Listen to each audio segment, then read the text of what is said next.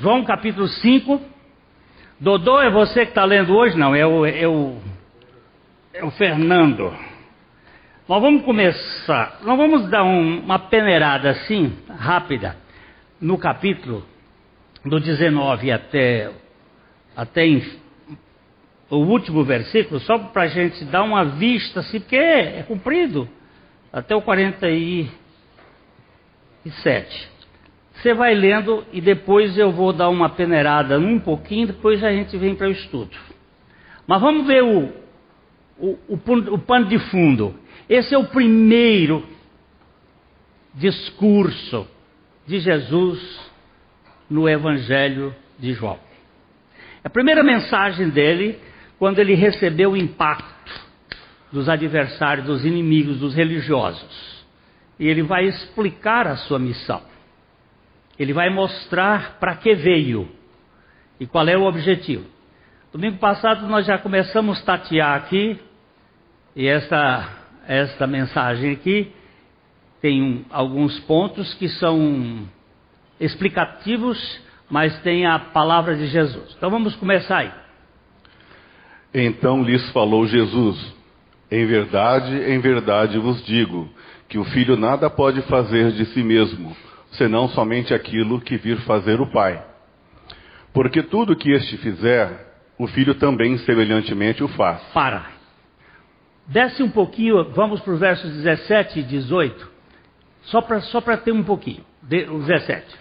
Mas ele lhes, ele lhes disse: Meu pai trabalha até agora, e eu trabalho também. Por isso, pois os judeus ainda mais procuravam matá-lo, porque não somente violava o sábado, mas também dizia que Deus era seu próprio pai, fazendo-se igual a Deus. A crise veio porque Jesus curou um, um paralítico no sábado. O sábado era mais importante do que as pessoas. E Jesus inverte, mostrando que as pessoas são mais importantes do que o sábado. E ao fazer isto, ele gerou uma crise. Então, o verso 19, que já foi lido, pode ir para o 19, ele diz, Jesus começa, então, então, ele começa a falar. Em verdade, em verdade Todas as vezes que você vir esse em verdade, em verdade, que só aparece no Evangelho de João 25 vezes, só no Evangelho de João, é que Jesus está botando o pé em cima do assunto. Isto aqui é indiscutível. E ele está dizendo: na verdade, na verdade, vos digo que o filho nada pode fazer de si mesmo. Pode continuar agora. Verso 19, 20. Porque o Pai ama o Filho e lhe mostra tudo o que faz, e maiores obras do que estas lhe mostrará, para que vos maravilheis. Pois assim como o Pai ressuscita e vivifica os mortos, assim também o Filho vivifica aqueles a quem quer. E o Pai a ninguém julga, mas ao Filho confia, confiou todo o julgamento a fim de que todos honrem o filho do modo por que honram o pai. Quem não honra o filho, não honra o pai que o enviou. Em verdade, em verdade vos digo: quem ouve a minha palavra e crê naquele que me enviou, tem a vida eterna, não entra em juízo, mas passou da morte para a vida. Em verdade, em verdade vos digo: que venha a hora e já chegou em que os mortos ouvirão a voz do Filho de Deus, e os que a ouvirem viverão. Porque assim como o Pai tem vida em si mesmo, também concedeu ao Filho ter vida em si mesmo, e lhe deu autoridade para julgar, porque é o Filho do homem. Não vos maravilheis disto, porque vem a hora em que todos os que se acham nos túmulos ouvirão a sua voz e sairão. Os que tiverem feito o bem para a ressurreição da vida, e os que tiverem praticado o mal, para a ressurreição do juízo. Eu nada posso fazer de mim mesmo, na forma por que ouço, julgo. O meu juízo é justo, porque não procuro a minha própria vontade, e sim a daquele que me enviou. Se eu testifico a respeito de mim mesmo, o meu testemunho não é verdadeiro. Outro é o que testifica a meu respeito, e sei que é verdadeiro o testemunho que ele dá de mim. Mandastes mensageiros a João, e ele deu testemunho da verdade. Eu, porém, não aceito humano testemunho. Digo-vos, entretanto, estas coisas para que sejais salvos. Ele era a lâmpada que ardia e alumiava, e vós quisestes, por algum tempo, alegrar-vos com a sua luz.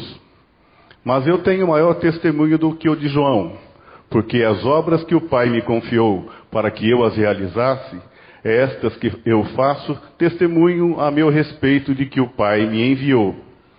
O Pai que me enviou, esse mesmo é que tem dado testemunho de mim. Jamais tendes ouvido a sua voz, nem visto a sua forma. Também não tendes a sua palavra permanente em vós, porque não credes naquele a quem ele enviou. Examinais as Escrituras, porque julgais ter nelas a vida eterna, e são elas mesmas que testificam de mim. Contudo, não quereis vir a mim para terdes vida. Eu não aceito glória que vem dos homens. Sei, entretanto, que não tendes em vós o amor de Deus. Eu vim em nome de meu Pai, e não me recebeis. Se outro vier em seu próprio nome, certamente o recebereis. Como podeis crer, vós, os que aceitais glória um dos outros, e contudo não procurais a glória que vem do Deus único? Não penseis que eu vos acusarei perante o Pai. Quem vos acusa é Moisés, em quem tendes firmado a vossa confiança. Porque se de fato cresceis em Moisés, também creríeis em mim, porquanto ele escreveu a meu respeito. Se, porém, não credes nos seus escritos, como crereis nas minhas palavras? Nós estamos diante da tua palavra e precisamos que o teu espírito abra os nossos olhos espirituais e nos leve à tua pessoa para crermos no que tu dizes e fala pelo teu Espírito, em nome de Jesus. Amém. Nós vamos dar uma olhada agora, um pouco, o texto foi muito amplo, tem muitos assuntos, ele precisa ser dividido para a gente poder garimpar algumas coisas. Nós vamos dar uma olhada aqui do verso 19 até o verso 30, que tem algumas coisas que nós precisamos verificar.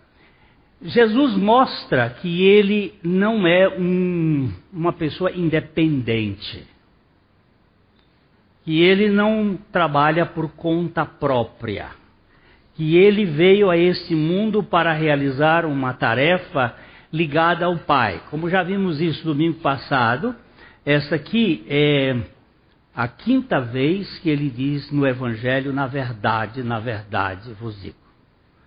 São 25 e aqui é a quinta vez.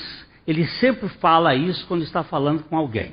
Ele diz verdadeiramente, e é interessante que a palavra hebraica, que deu origem à palavra grega, é emeth. E essa palavra emeth, ela é composta de três letras: Aleph, Mem e Tal o tet. A primeira, a do meio e a última palavra do alfabeto hebraico. Essa palavra amém, em grego, é que significa aquilo que compõe todo o alfabeto. A verdade de Deus é de ponta a ponta. É uma coisa certa. Na verdade, na verdade eu te digo, é o que? Eu vos digo que o filho nadar. pode fazer por si mesmo.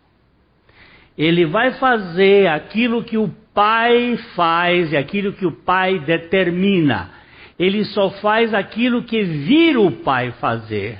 Porque tudo que este fizer, o filho também semelhantemente o faz.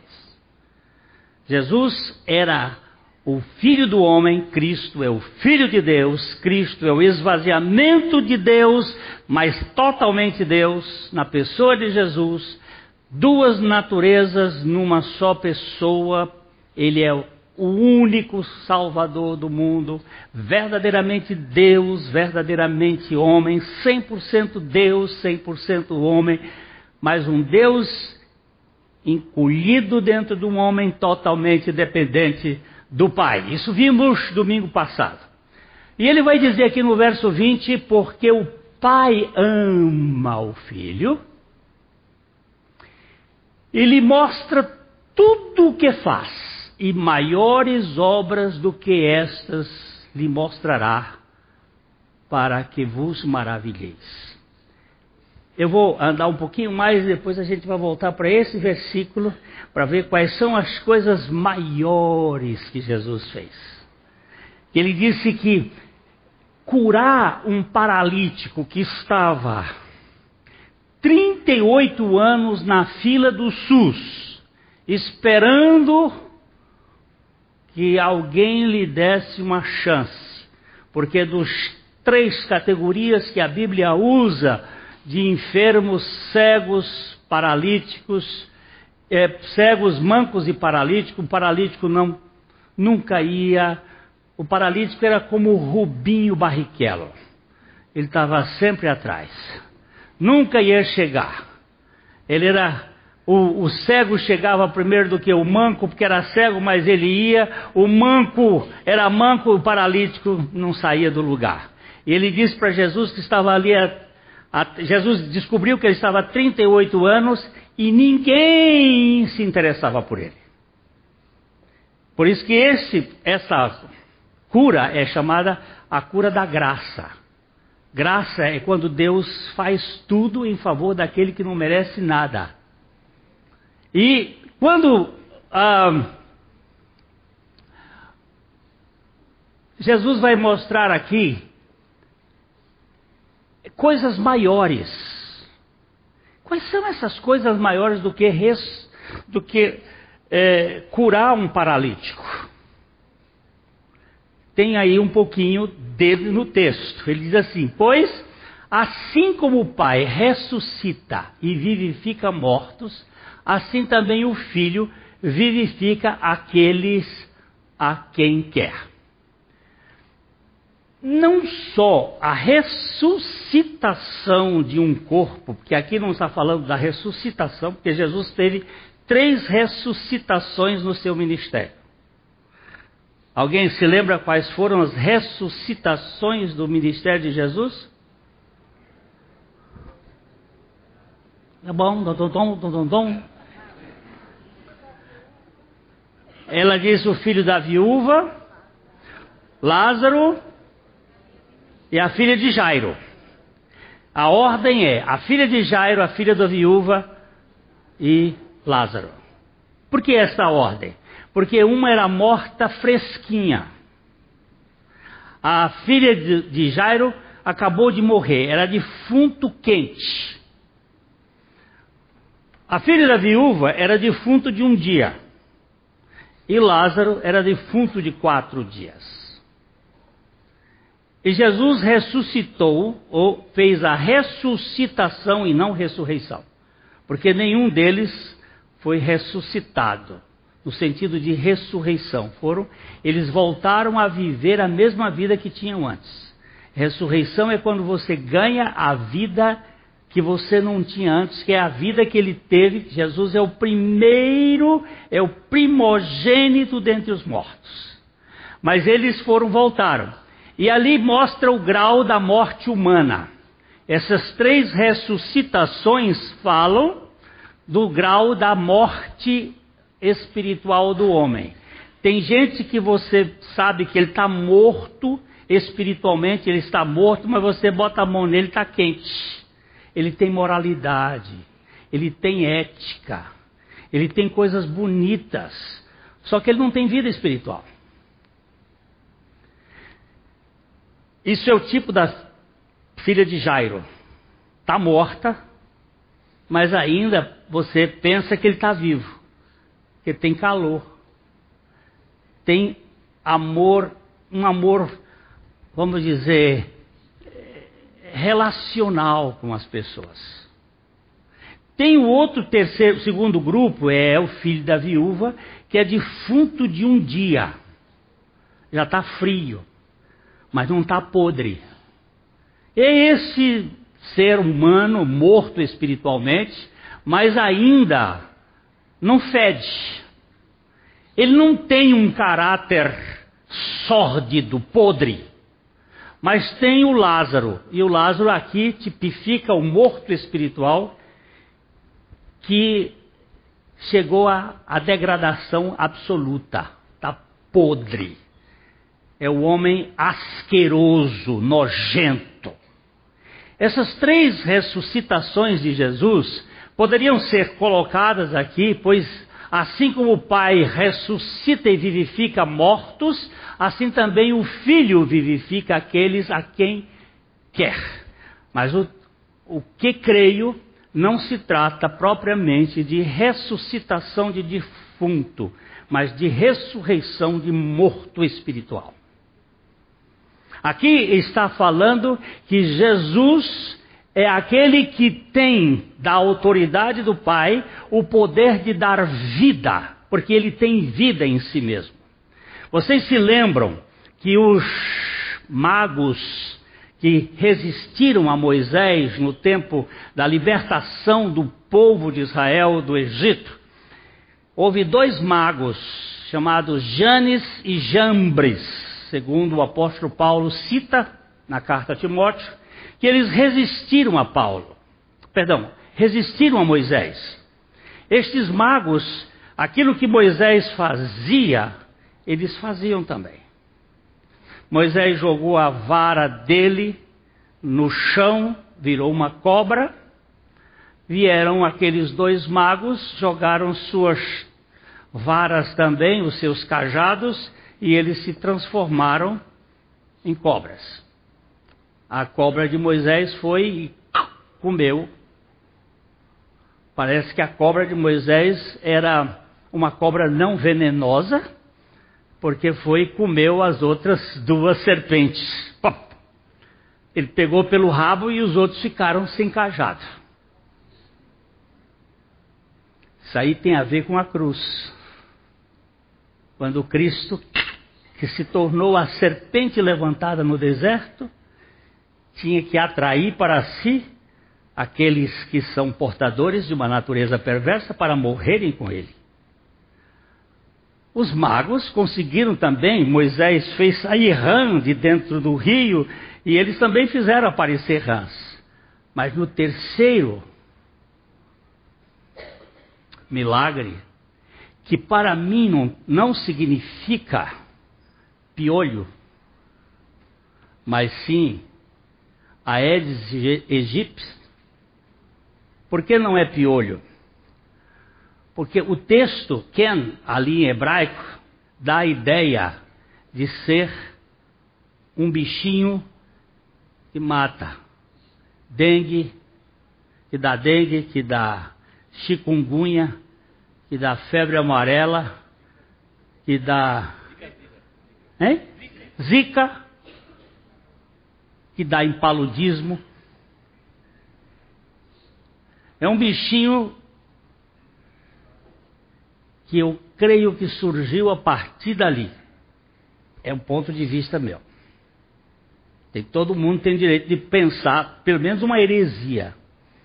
Essa é uma das que eu tenho. Que o, o, esse bicho apareceu, e quando os magos quiseram fazer aparecer também o bichinho, não conseguiram. E eles disseram: é o dedo de Deus. O dedo de Deus é o dedo da vida. Vocês lembram da, da pintura de Leonardo da Vinci? O dedo do homem apontado assim para o dedo de Deus? É Miguel Ângelo? Miguel Ângelo. O dedo de Deus e o dedo do homem, e aqui tocando, quase tocando Há um dedo de Deus que é a vida. A vida não é do homem. A vida é de Deus. Você pode fazer transformações, coisas, mas a vida até agora estão tentando fazer sintetização, mas não vai, não sei. O Pai, ele diz, pois assim como o Pai ressuscita e vivifica os mortos, assim também o Filho vivifica aquele a quem quer. Olha bem aqui isso aqui. Não é se você quer, é se o filho quiser. É obra da graça plena. É obra de Deus nos conquistar. O verso 22 diz: O pai a ninguém julga, mas ao filho confiou todo o julgamento. E aí ele está começando a apontar para a cruz. A obra de Cristo lá na cruz, onde ele vai julgar e vai criar a, a libertação do homem, a fim de que todo, todos os, a fim de que todos honrem o filho do modo porque honram o pai. Quem não honra o filho, não honra o pai que o enviou. Jesus está colocando a sua identidade junto com a do pai. Tal pai, tal filho. Tal filho, tal pai. Quando você honra um, honra o outro. Quando você desonra um, desonra o outro.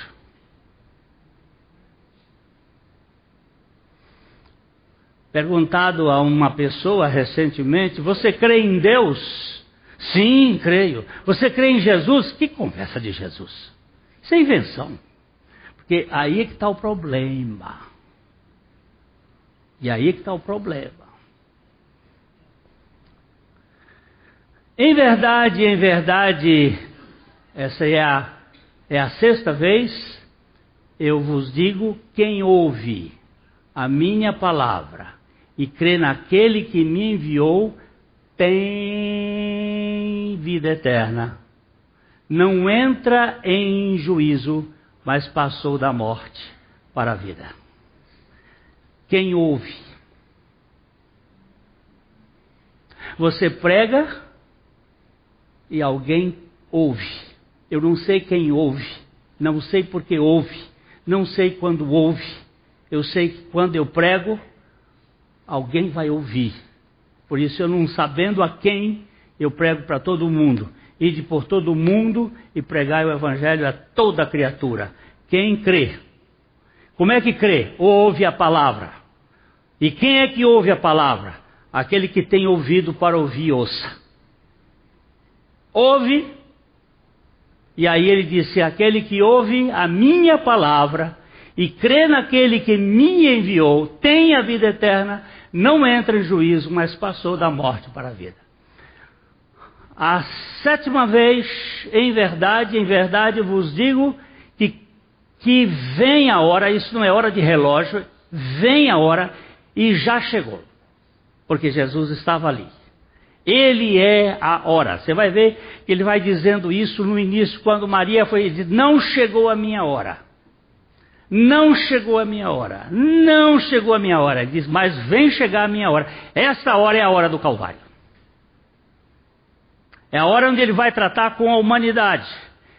E ele diz aqui: Em verdade, em verdade eu vos digo que vem a hora e já chegou, em que os mortos ouvirão a voz do Filho de Deus, e os que a ouvirem viverão. De repente você prega a palavra de Deus e aqueles que ouvirem viverão. Quantos defuntos tinham no cemitério onde Lázaro estava enterrado? Porque Jesus ressuscitou ou fez a ressuscitação da filha de Jairo na casa. Fez a ressuscitação do filho da viúva no caminho do cemitério. Mas ele fez a ressuscitação de Lázaro no cemitério e tinha bastante gente lá sepultada. Porque não saíram todos? Porque Jesus especificou: Lázaro. Se ele não tivesse dito Lázaro, tudo quanto era defunto saía de lá. Ia ser uma enxurrada de defunto. Mas ele chamou pelo nome: Lázaro, vem para fora. E ele chama a quem quer, quando quer. Por que quer? Porque ele é soberano. Eu não sei explicar isso. E ele diz aqui: porque assim como o Pai tem vida em si mesmo, também concedeu ao Filho ter vida em si mesmo. Eles não não têm vida que foi dada a eles. Eles têm vida. Eles são a causa da vida. eles são a vida. Eles têm vida em si mesmo. Versículo 10, e lhes, lhe dou e lhe deu autoridade para julgar, porque é o filho do homem. Está apontando para a cruz. Não vos maravilheis disso, porque vem a hora em que todos os que se acham no túmulo, os túmulos ouvirão a sua voz e sairão. Esse é o único versículo do Evangelho de João que fala da, a, da, das coisas do fim. O Evangelho de João não fala muito da. Ah, como é que se chama as coisas do Apocalipse? Eu vi um murmúrio. Escatologia. escatologia, as coisas dos últimos tempos. O Evangelho de João não trata muito de escatologia, vai tratar no, no livro de Apocalipse. Mas aqui ele fala, ele diz: os que ouvirem não vos maravilheis porque vem a hora em que todos os que se acharem nos túmulos ouvirão as vozes e sairão. Os que tiverem feito bem para a ressurreição da vida, e os que tiverem praticado mal para a ressurreição do juízo. Oba, oba, salvação pelas obras! Vai para o inferno, cara. Tem nada de obras aqui. E aí, nós vamos estudar isso só domingo que vem. Aqui é salvação pela graça, não são boas obras. Nós vamos ter que verificar, porque a Bíblia tem todo o seu contexto. Aqui é pela graça e pela fé. Ela não pode negar-se a si mesma. Senão a salvação seria pelas obras. E não é. Mas deixa para domingo que vem.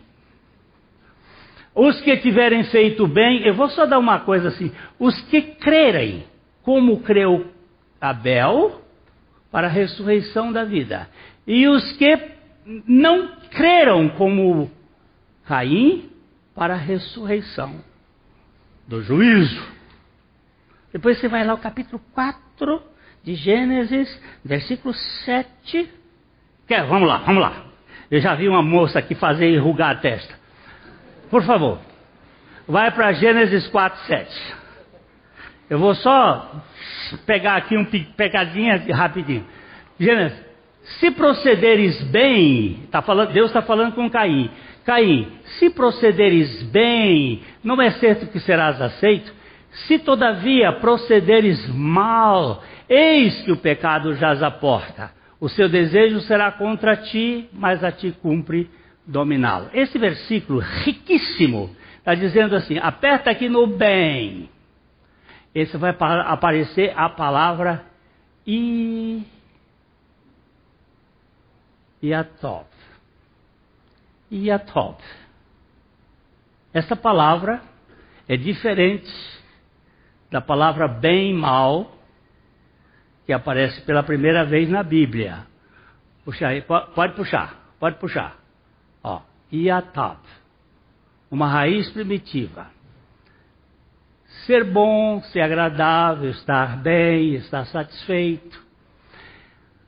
Agora volta, por favor, por favor, isso vai ser mais para domingo que vem. E os que praticarem o mal, aperta de novo aqui. É a mesma palavra. E a top. Mas espera!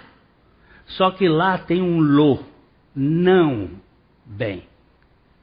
E o não bem na Bíblia é a incredulidade. É não crer na palavra de Deus. O bem na Bíblia é crer. E o não bem é não crer. Só deixar aqui para vocês verificar. É não crer porque a Bíblia diz que não há ninguém que pratique o bem, nenhum sequer. Ou seja, não há ninguém crédulo. Todos nós nascemos incrédulos. Jesus não ia negar a sua própria obra, dizendo: os que praticarem o bem serão salvos, se praticarem o bem, bondade humana. E os que praticarem a maldade, não é isso. Porque só tem um jeito de ser salvo. Crê no Senhor Jesus Cristo, será salvo tu e a tua casa. só tem esse jeito. E aí nós temos que ir voltar. E vamos voltar lá para o texto. É só deixar isso aqui para a gente depois. É, e ele vai dizer aqui: os que tiverem feito o bem para a ressurreição da vida, e os que tiverem praticado o mal para o juízo, para a ressurreição do juízo. Existem duas ressurreições, ou duas são ressurreições daqueles que foram salvos e depois a ressurreição dos perdidos para o juízo final, lá no final, quando Deus puser tudo debaixo e Satanás for para o fogo, para o lago de fogo. No verso 30, que vamos parar aqui, eu nada posso fazer de mim mesmo, na forma porque ouço, julgo, o meu juízo é justo, porque não procuro a minha própria vontade, e sim a daquele que me enviou. Esse versículo aqui concorda com o versículo 19, que é o mesmo. Ele não faz nada por ele mesmo. Agora vamos voltar para o versículo 20, que eu vou gastar uns 10 minutinhos com o versículo 20, ou um pouquinho mais. É, o Senhor diz aqui: Porque o Pai ama o Filho, ele mostra tudo o que faz, e maiores obras do que estas lhe mostrará, para que vos maravilheis. Qual é essa obra que Deus quer que nós nos maravilhemos? O profeta diz que ele faria uma obra tão maravilhosa que tiniria ambos os ouvidos e que nós iríamos ficar com a boca caída. Que obra é esta que ele faz que vai nos maravilhar? Primeiro é Deus ir para a cruz. Como pode Deus ir para a cruz? Como pode o Criador do universo ter que se submeter ao, à vergonha, ao vilipêndio da cruz? Por causa do amor. Porque o amor do Pai para com o Filho é o amor do Pai para com os seus. E só por meio do Filho nós podemos ir ao Pai. Ninguém vem ao Pai senão por mim. Não tem jeito. Não tem Maria, não tem José. Aliás, essa semana eu fui surpreendido com o Espírito Santo me mostrar que a fé de José deve ser considerada superior à fé de Maria. E fui muito loucamente para a Bíblia, Senhor, o que, é que o Senhor está me dizendo? A fé de José é mais fé do que a de Maria. Porque Maria, quando ficou grávida, ela soube que ficou grávida, sem nenhuma relação sexual. Mas José, quando soube que Maria estava grávida, nunca teve nenhuma evidência para provar que ela não estava grávida de outro homem, e sim do Espírito Santo. Preste atenção. Maria nunca teve, nunca foi num motel. Ela nunca teve relações sexuais com homem algum. E quando ela ficou grávida, ela foi saber que ela estava grávida. As funções orgânicas começaram a mostrar. Mas José, o anjo que falou com ele, falou de noite, num sonho, dizendo: Não se perturbes, porque o que está em Maria é do Espírito Santo. Como é que eu posso provar? Como é que eu posso constatar que é do Espírito Santo? Ele nunca teve esse privilégio. José viveu pela fé o tempo todo. E que cara, que homem distinto. Eu tiro o chapéu para ele. Agora eu fico mais do lado do José do que em qualquer lugar. Porque foi aquele que conseguiu viver com uma mulher que estava grávida do Espírito Santo sem nunca poder comprovar, porque ele vivia pela fé. Agora, queridos, Jesus foi para a cruz por causa desse bandido que está aqui na frente. Este salafrário. Aí você diz assim: Você é, eu não. Muito prazer conhecer, seu perfeito. A obra de Deus é uma obra em favor dos pecadores. E Jesus ele morreu e nós morremos com ele. Romanos capítulo 6, versículo 10 e 11. Romanos 6, 10 e 11.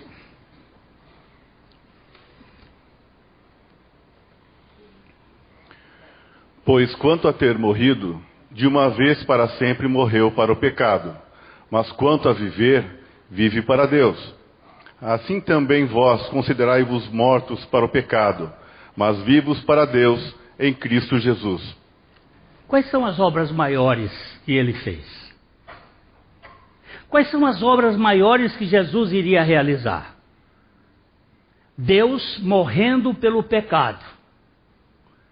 Porquanto, ele está falando de Cristo, porquanto, pois quanto a ter morrido Jesus na cruz, de uma vez para sempre morreu para o pecado. Que pecado? Ele nunca pecou. Qual é o pecado, Senhor? De quem era o pecado que ele morreu? Preste bem atenção na Bíblia. Ele não disse pelos pecados, mas para morrer para o pecado. Ele não está falando aqui de pecados do, do fruto do limoeiro, ele está falando do limoeiro. Ele morreu para o pecado, no singular. E o pecado é aquele que nós herdamos de Adão, a rebeldia, a incredulidade, a falta de fé. Ele morreu para o pecado, para que o para, para o pecado, pois quanto a ter morrido de uma vez para sempre morreu para o pecado, mas quanto a viver, vive para Deus. Como é que se vive para Deus? Pela fé. Jesus foi um homem 100% de fé. Ele viveu pela fé. Ele andou pela fé, ele morreu pela fé, e ele creu que o Pai iria ressuscitá-lo dentre os mortos. Porque na ressurreição Jesus não fez absolutamente nada. Ele estava morto. E um morto não faz nada. Ele foi ressuscitado. Jesus não ressuscitou. Jesus foi ressuscitado. Sempre é voz passiva. E aí, assim também vós, Considerai-vos. Aperta o dedo aqui nessa palavra, considerai-vos. Olha a palavra ali. Logidzo, logizomai. Doutor Joaquim Scarpim, o que, que eu faço com um documento que eu tenho de contabilidade? Eu tenho um documento, o que, que eu faço depois para esse documento ser válido? registrar, não é? Essa é a palavra aqui. Logizomai é a palavra que diz recontar, contar, computar, calcular, conferir. Você tem que verificar. Eu não posso botar na contabilidade uma conta se eu não tiver um documento. Só quem faz isso é o governo. Mas gente séria não faz. Não cria conta. A conta tem que ter um documento. Aí ele diz assim: ó, se Cristo morreu, considere-se morto com Cristo. Você tem o documento. A morte dele é a sua. E ele diz: Pois quanto a ter morrido Cristo, de uma vez para sempre, assim também vós considerai-vos mortos para o pecado, mas vivos para Deus em Cristo Jesus. Ele não disse em Jesus Cristo, porque lá na cruz foi Cristo que morreu por nós. Foi na obra dele, na nossa co-crucificação com ele. Isso é a obra, coisas maiores. Vocês vão ver coisas maiores. Uma segunda coisa é, e nos ressuscitou juntamente com ele. Romanos 4, 25. Eu fui morto com Cristo, Cristo morreu, eu fui morto com Cristo, Cristo ressuscitou e eu. E eu? Sou ou não sou? É, é coisa de maravilhar. É coisa para deixar a pessoa de boca aberta. Ele diz aqui: O qual foi entregue por causa das nossas transgressões e ressuscitou por causa da nossa justificação. Onde foi que você foi justificada? Na morte e na ressurreição de Jesus. Quantos pecados você agora carrega nas suas costas? Hein? E por que, que você fica aí, às vezes, perturbada com o seu pecado? Porque você é uma idiota, né? E eu também. É a velha incredulidade de Adão, é a velha incredulidade de nós.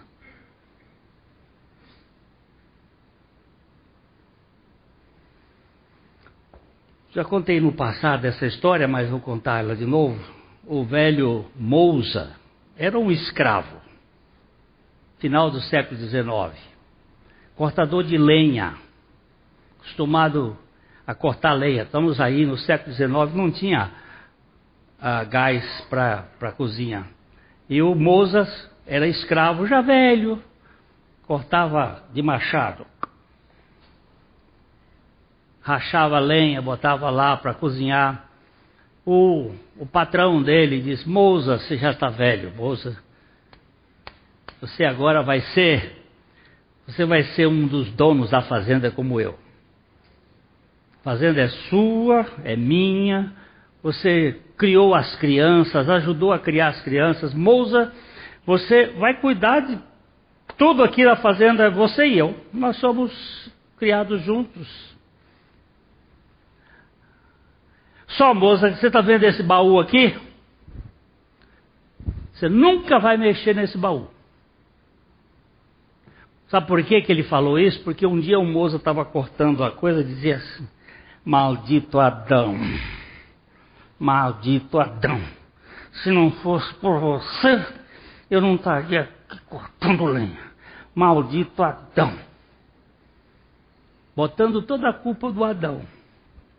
Aí o patrão dele, o dono dele, o senhor dele, resolve dizer para ele: agora você está livre. Agora, moça, este baú aqui você não mexe. A chave dele está aqui, ó.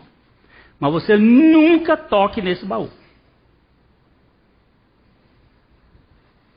E ele ficou todo feliz, agora não cortava mais lenha, passeava, almoçava na mesa junto com o, o patrão e ele, o dono dele, agora ele conversava os assuntos. Um dia ele, o patrão diz assim, moça, eu vou lá para o Tennessee, para a cidade tal, e você vai ficar tomando conta da fazenda. Ok. Aí ele ficou fazendo as coisas que era acostumado. Um dia ele passou na frente do baú, Por que será que eu não posso abrir esse baú? Ah, também não interessa. A segunda vez passou, uma vez ele não aguentou, sozinho na casa, quem é que vai ver? Foi lá, pegou a chave, abriu. Quando abriu, tinha um bilhete assim: Mozart, seu velho safado. Nunca mais culpe Adão pela sua natureza. Pega o machado e vai cortar lenha.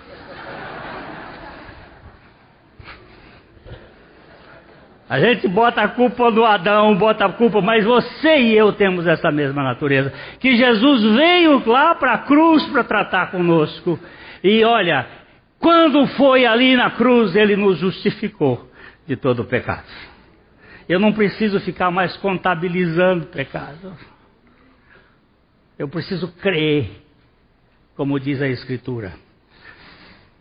É, você sabe onde é que você está sentado agora? Por causa de coisas maiores? Efésios capítulo 1, verso 20. Verso 20, 20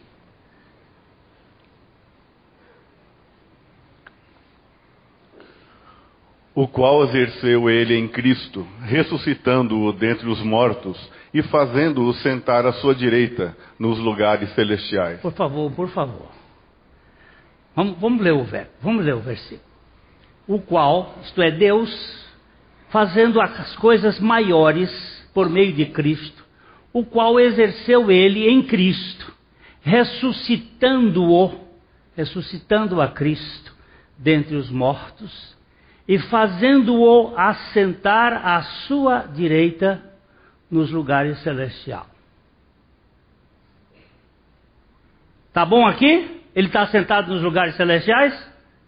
Agora vamos ler o versículo 20, é, capítulo 2, verso 6. 2, 6. Como é que está no 2, 6? E juntamente com ele nos ressuscitou e nos fez assentar nos lugares celestiais em Cristo Jesus. Onde é que você está? Agora. Agora, nesse exato momento.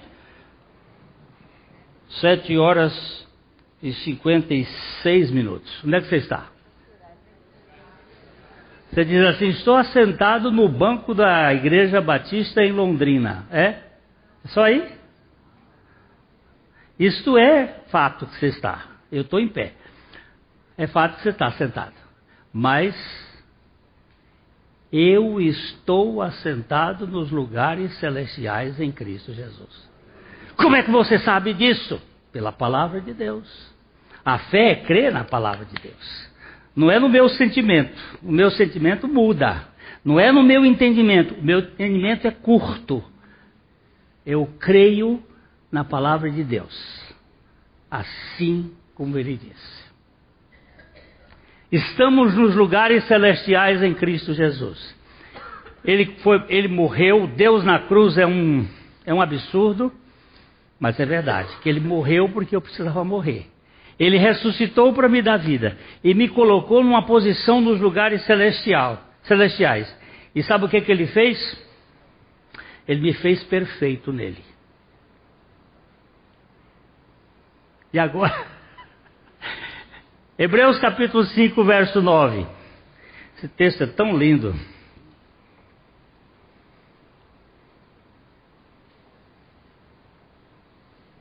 Nós vamos ver o primeiro lado de Jesus. Vamos, vamos, vamos ler um pouquinho, um pouco para trás. Vamos começar no verso 7, 7 até 9.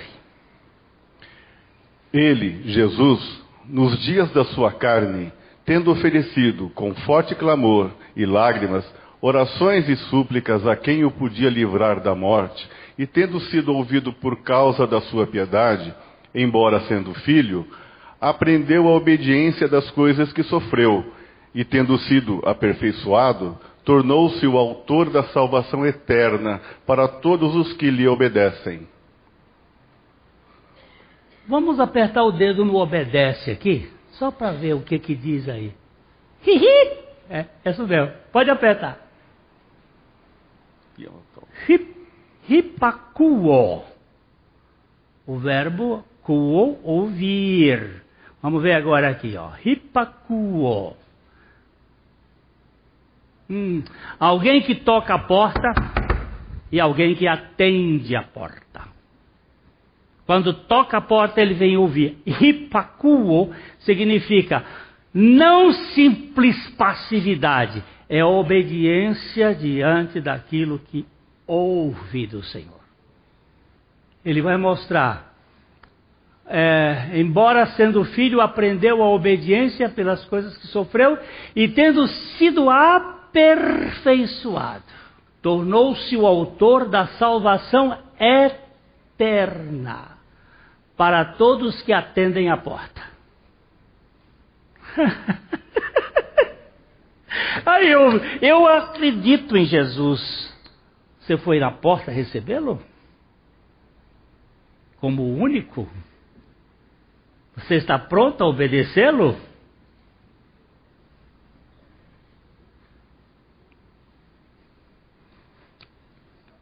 Mas, é? Está batendo. E ele bateu em você, bateu e eu não vou ficar aqui não, eu vou lá e receber. Uau, entra.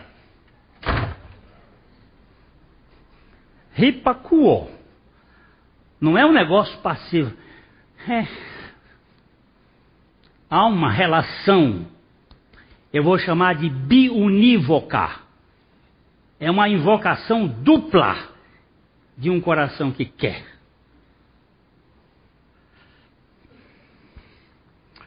É, vamos olhar o outro texto em Hebreus, eu vou parar aqui.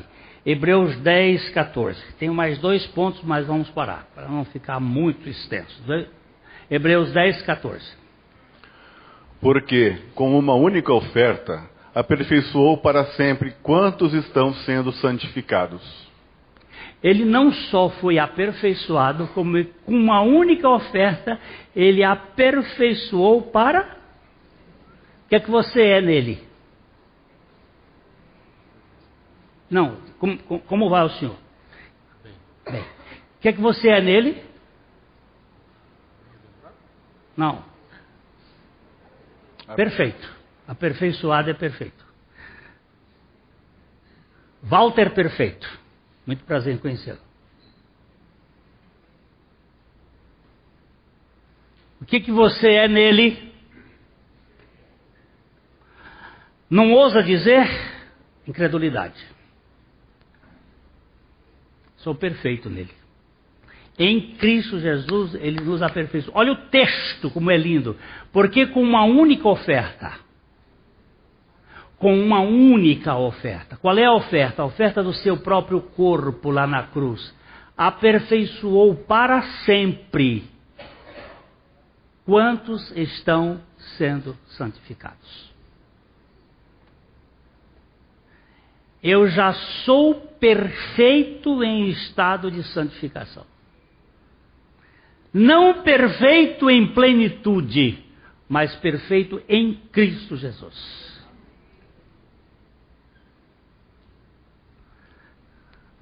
Nós, isso não, não assusta, vamos voltar para o verso 20 do capítulo 5 de João, só para ver. Eu citei quatro, mas são seis para não puxar muito. Porque o pai ama o filho e lhe mostra tudo o que faz, e maiores obras do que esta lhe mostrará, para que vos maravilheis. Não é para que ele se maravilhe, é para que nós nos maravilhemos. Qual é a coisa que me faz maravilhado? É que ele morreu e que eu morri com ele é que ele ressuscitou e que eu fui ressuscitado com ele. É que ele está sentado nos lugares celestiais e que eu estou sentado juntamente com ele. É que ele, com, ele foi aperfeiçoado. E eu não entendo como é que ele pode ter sido aperfeiçoado, mas foi aperfeiçoado pelo sofrimento, ao se submeter toda aquela obra. E eu fui aperfeiçoado no sacrifício dele. Você quer coisa para deixar a gente mais maravilhado? Assusta. Deixa de boca caída. E sabe por que, que ele fez isso? Porque ele ama o filho.